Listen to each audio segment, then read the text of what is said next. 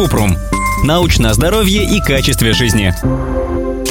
Нужно ли лечить хеликобактер пилори? Кратко. Хеликобактер пилори – это бактерия, из-за которой у некоторых людей развиваются язвенная болезнь желудка, гастрит и иногда язвы во рту. Лечить инфекцию нужно, если есть симптомы, например, боль в животе, тошнота, вздутие живота, и гастроэнтеролог считает, что курс антибиотиков улучшит состояние. Если инфекцию долго не лечить, то повышается риск рака желудка. Для профилактики антибиотики не пьют, поскольку у большинства людей хеликобактер пилори не вызывает симптомов. О том, почему важно пить антибиотики только по назначению врача, мы рассказывали в статье «Почему нельзя пить антибиотики просто так».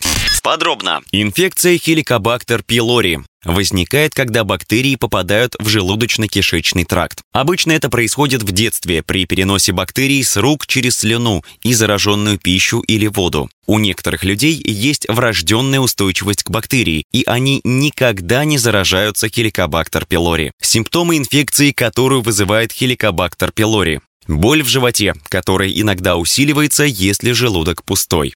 Тошнота, снижение аппетита, частая отрыжка, вздутие живота, снижение массы тела. Обычно хеликобактер пилори обнаруживают, когда человек проходит обследование по направлению от гастроэнтеролога. Чаще всего врач назначает дыхательный тест и анализ кала. По результатам анализа и комплексного обследования гастроэнтеролог оценивает состояние пациента и при необходимости выписывает антибиотики. Если у человека язва желудка, то примерно через 4 недели после курса лечения он повторно сдает анализ на хеликобактер пилори чтобы гастроэнтеролог оценил эффективность антибактериальной терапии.